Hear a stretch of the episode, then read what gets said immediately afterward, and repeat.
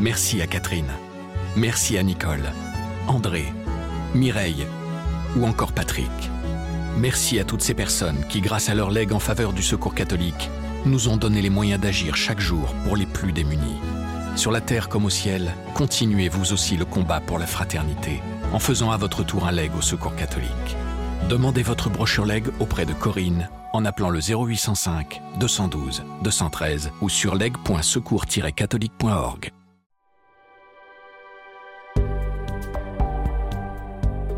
C'était pas les jeunes catholiques qui étaient là. C'était bien sûr les jeunes catholiques, mais c'était les Philippins. C'était tous les gens de Manille. Tout le monde était là. Tout le monde.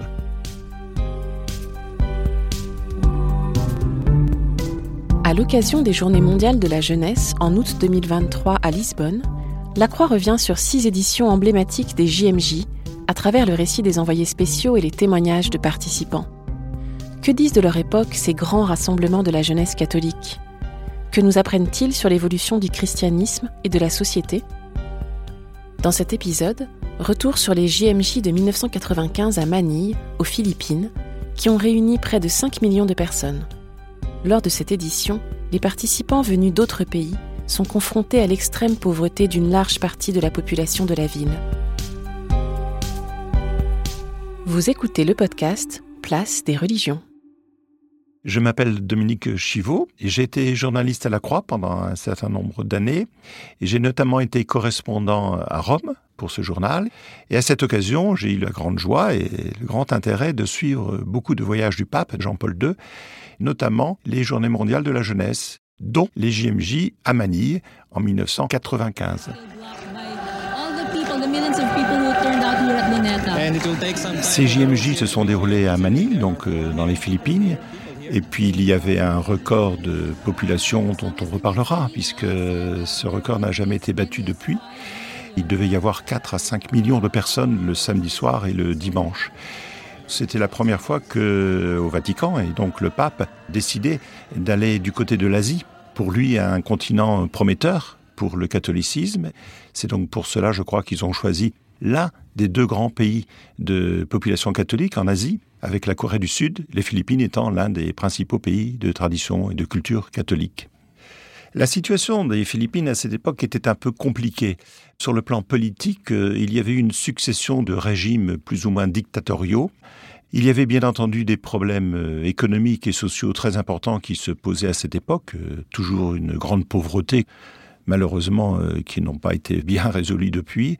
Et puis cette instabilité politique donnait lieu aussi à des affrontements réguliers avec les forces sociales, les forces vives de ce pays, et notamment l'Église catholique. Il ne faut pas oublier que les églises peuvent jouer un rôle politique euh, par leurs interventions sur, bien entendu, les terrains euh, purement euh, culturels et sociaux.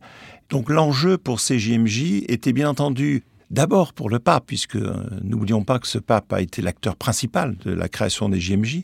Pour Jean-Paul II, l'enjeu, c'était bien de marquer que le catholicisme avait un avenir en Asie. God bless you all. God bless the Philippines.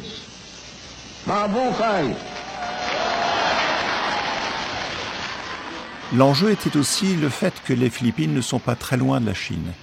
Et pour Jean-Paul II, ça a toujours été un enjeu considérable de savoir quel pouvait être l'avenir du catholicisme en Chine, où le problème est très très très difficile à résoudre entre les relations du Vatican, du Saint-Siège donc, et les relations avec Pékin.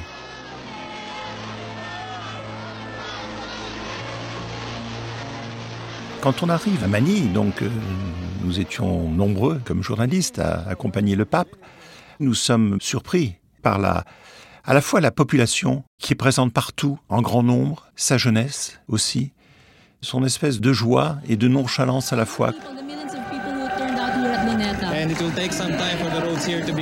Arlene Fernandez, habitante de Manille, avait 25 ans au moment de ces JMJ. Manille est une métropole qui regroupe 17 villes.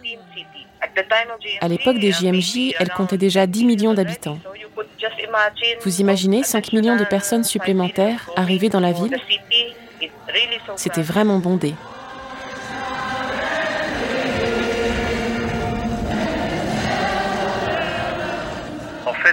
La population qui était là, euh, c'était toute la population. Dominique Lemay, fondateur de l'ONG Virlani, qui vient en aide aux enfants des rues de Manille. C'est un moment très très important pour eux parce que le pape c'était un genre de Dieu qui venait les rencontrer.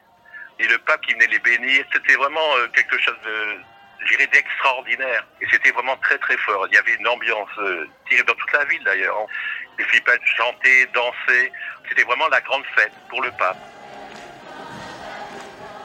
Il y a euh, aux Philippines, comme il y a dans d'autres pays euh, dans le monde, malheureusement, des points que j'appellerais des points d'abcès sur lesquels euh, les regards sont attirés, puisque c'est là où se concentre la pire des misères, bien souvent. Et donc, à côté du centre de Manille, se trouve un lieu qu'on appelle le Smoky Mountain, donc cette colline, on va pas dire cette colline d'ordure, mais cette colline fumante. mais c'est un lieu où vivent, je crois, 10 à 15 000 personnes. Donc c'est quasiment un immense bidonville la montagne d'ordures en fait. Les gens vivent sur les ordures. Dominique Lemay. Quand je marche là-dessus, j'ai l'impression de marcher sur du coton. Leur habitat, c'est un peu de ondulé, euh, sans hygiène. Les gens vivent de ça, quoi. Ils récupèrent les ordures, ils les trient, et puis ils les revendent à des grossistes. On peut dire que quand les GMJ se passent à l'étranger, le pape bien sûr en profite pour rencontrer les évêques, pour rencontrer les autorités politiques. Mais à Manille, ce qui a été frappant, c'est qu'il y a eu deux temps forts, que sont la veillée avec les jeunes et la grande messe le dimanche. Pourquoi le samedi soir la veillée? Parce que c'était donc euh, sur le grand euh, terrain, le Rizal Park, qui est au centre de Manille et qui est quasiment en bord de mer, donc c'est un terrain très très grand. On imaginait que ce terrain était trop grand, non, il était trop petit. Donc euh, le soir déjà, c'était plein. Il y avait cette espèce de camping immense. Ils avaient étalé des tentes sur des kilomètres carrés. Ils avaient allumé les transistors. Ils ne pouvaient pas tous être à côté du pape, naturellement. Et donc, les discours, les homélies étaient relayés par la radio. Chacun avait son transistor pour écouter. à chaque fois qu'il y avait des discours ou des homélies, il y avait un gros silence euh, respectueux de ce qui était dit. Et puis après, ça repartait dans la joie, dans les éclats de rire, et qu'on prenait du maïs, qu'on grignotait, et qu'on dansait, et qu'on chantait. Cette espèce d'allégresse était flagrante. Et deuxième temps fort, la messe le lendemain. Alors vous allez me dire, une messe, on a eu l'habitude avec les voyages du pape d'avoir des messes avec des dizaines, parfois même des centaines de milliers de fidèles. Mais là, c'était pas une foule, c'était une marée humaine. Le pape, lui, s'est trouvé coincé. Les organisateurs l'ont installé dans un hélicoptère pour accéder à la plateforme où se tenait le podium, la messe. Arline Fernandez. C'était impossible de circuler en voiture. Tout le monde était à pied parce que toutes les routes étaient fermées. Mais personne ne se plaignait de ne pas pouvoir passer. C'était simplement un moment de célébration, de rencontre même si on ne connaissait personne. Tout le monde se parlait en attendant de voir passer le pape. Et puis les Philippins vivent en musique. Alors tout le monde chantait, dansait. Il y avait des chorales partout. Vous écoutez Place des religions, un podcast du quotidien La Croix. Je me souviens de la présence, bien entendu, de Français. Dominique Chivot. Euh, il y avait quelques évêques qui étaient là, qui accompagnaient les jeunes, plutôt des jeunes professionnels, mais aussi des représentants de différents mouvements français, de scouts notamment. Et je me souviens de la présence du cardinal Lustiger, qui lui était les yeux grands ouverts, puisque c'était à lui qu'on allait transmettre le flambeau, puisqu'il était déjà bien entendu acquis que les prochaines JMJ auraient lieu à, à Paris en 1997. Et j'ai remarqué que le cardinal Lustiger était très frappé par l'alliance entre le côté culturel et le côté religieux. Il y a eu des chants, des danses, mais il y avait aussi des temps de silence, de recueillement. On contemplait tout ça avec euh, beaucoup de respect, mais aussi beaucoup de curiosité, de savoir que cette foule était capable de se contenir dans le recueillement. Et pour en avoir parlé avec le cardinal Luciger, je sens qu'il a été très impressionné par cette forme de mélange de culture et de religieux, puisque lui, il va en tirer des leçons et à Paris, euh, il accentuera beaucoup aussi ce côté euh, on est là pour euh, marquer la joie, et on est là aussi pour marquer la joie par rapport, bien entendu, à une intention religieuse. Notamment, il le fera à Paris avec les, baptêmes et aussi les grands temps de silence à l'hippodrome de Longchamp.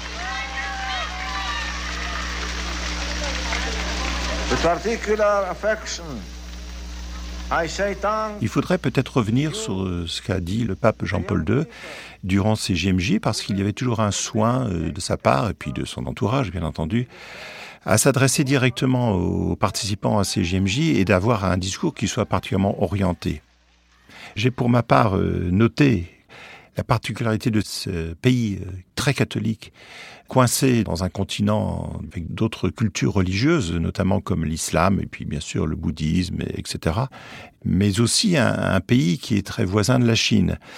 Donc ce qui fait que le pape avait un message pastoral. D'abord, c'était toujours son souci à délivrer à ces jeunes des Philippines qui, comme toutes les populations jeunes, peuvent être tentées par des tas de paradis, qui peuvent être des illusions aux yeux de Jean-Paul II. Donc ces illusions, pour lui, il les a définies euh, clairement à travers ses discours. Il avait rarement sa langue dans sa poche. Pour lui, ces illusions, c'était notamment l'alcool, la drogue, aussi éventuellement le, sexe. Donc il y avait euh, un souci d'avoir un discours qui pouvait paraître dur, éventuellement conservateur ou réactionnaire, mais qui passait relativement bien parce que c'était une population qui était très ouverte au discours du pape, qui considérait que Jean-Paul II c'était une star qui daignait venir jusqu'à eux. Et donc ils écoutaient le pape. Et le pape en profitait pour tenir son discours qu'il tenait un peu partout, sur la contraception, sur l'avortement, tous les aspects moraux. Il n'hésitait pas à les dire aux jeunes, qui eux, déjà à cette époque, avaient déjà les yeux tournés vers l'Occident. Et donc euh, ce que pouvait appeler Jean-Paul II les dérives possibles de l'Occident. Parce qu'il ne faut pas oublier aussi que dans ce discours, le pape a donné quelques égratignures contre le monde occidental des égratignures sur le plan économique et social, sur les richesses infondées. Je crois même, d'après mes souvenirs, qu'il a parlé du règne du dollar. Donc, comme souvent avec Jean-Paul II, on pouvait avoir l'impression qu'il donnait un discours assez conservateur sur les questions morales, mais il y avait aussi toujours cette tonalité très très très sociale. Arline Fernandez. Le message adressé aux jeunes était de continuer à s'aimer, de s'occuper des plus pauvres, aider les autres. Ce message a trouvé de l'écho, même dans un pays en développement comme le nôtre. Il y a toujours quelque chose à faire, toujours des mains à tendre aux personnes dans le besoin. Et même quand c'est trop dur, les gens gardent le sourire ici. Alors après, on peut se poser la question de savoir euh, ces JMJ, euh, qu'est-ce que ça peut avoir comme portée? Euh, je crois que c'est toujours difficile de faire un, bilan. Je me souviens que l'un des enjeux des JMJ, c'était de profiter du voisinage de la Chine pour tenter quelques gestes spectaculaires. Pendant ces trois jours à Manille, on a eu l'impression qu'un projet de rencontre avec des catholiques patriotes chinois pouvait être euh, organisé et ces catholiques patriotes chinois auraient pu rencontrer le pape. Quand je dis catholiques patriotes chinois, vous le savez que l'Église en Chine est divisée en deux rassemblements. Ceux qui sont euh, dans la clandestinité et ceux qui, sans avoir fait automatiquement allégeance euh, au pouvoir politique chinois, sont quand même reconnus par les autorités de Pékin. Et puis malheureusement, ça s'est pas passé. Et comme souvent, c'est toujours très difficile les relations entre le pape, le Vatican et la Chine. Alors je crois que là, c'est un point négatif. Il n'y a pas eu de suite. Sur le plan politique, on peut penser qu'il était toujours intéressant que le pape rencontre les évêques euh, sur le terrain pour qu'ils puissent aussi les écouter. On avait l'impression qu'à Rome, on n'était pas assez à l'écoute des églises locales. Et là, donc, à Manille, je pense que les suites, c'est probablement qu'il y a eu un resserrement des liens entre des évêques notamment le cardinal Sin, qui à l'époque était l'archevêque de Manille, qui était une figure catholique, mais aussi une figure politique, le cardinal Sin et le pape, et donc pour peut-être améliorer les relations avec les pouvoirs politiques. Et puis alors enfin, sur le plan pastoral, là c'est très difficile à évaluer quelles ont pu être les conséquences. C'est difficile à dire dans la mesure où ce pays étant déjà très catholiques. 80% des Philippins à peu près, je crois, sont catholiques et sont aussi également très pratiquants. Mais je pense que le souvenir reste très fort à mon avis. Je suppose qu'en interrogeant les Philippins, ceux qui ont vécu ces JMJ s'en souviennent encore. Arline Fernandez. Depuis les JMJ et encore aujourd'hui, nos églises sont pleines le dimanche pour la messe. C'est très différent de ce que j'ai pu voir ailleurs. Je suis allée plusieurs fois en France et je n'ai jamais vu une église remplie pour la messe. Je pense que cette présence dans les églises et le fort engagement dans les paroisses sont une des répercussions de ces JMJ. Les gens sont plus impliqués dans les activités de l'Église. Ils aident les plus pauvres. Bien sûr, la pauvreté est un problème d'ampleur nationale. Mais chacun peut apporter sa pierre à l'édifice, même à l'échelle de sa paroisse. Et je crois que c'est ça le message de l'Église. Si on regarde la population de ces JMJ, pour la première fois, les GMJ tombaient du côté occidental pendant l'hiver, donc c'était plus compliqué de se déplacer, alors que pour les éditions précédentes, ça se passait l'été, donc euh, évidemment, il y avait plus de jeunes qui avaient une capacité de bouger aisément. Donc la génération de Mani, c'est une génération d'abord philippine, mais là, il y, a, du monde. Et c'est aussi une génération qui été plus marquée par la présence de jeunes professionnels, plus que de jeunes lycéens ou étudiants, ce qui avait été beaucoup plus le cas, peut-être par exemple dans des éditions précédentes, comme Machet Sorova. Donc la génération Mani, c'est une génération d'abord philippine et donc une génération asiatique. Et ça a marqué l'histoire de l'Église catholique. Vous venez d'écouter un épisode de Place des religions. S'il vous a intéressé, n'hésitez pas à le partager et à vous abonner à notre podcast. Place des religions est à écouter sur toutes les plateformes de podcast, sur le site et l'appli La Croix.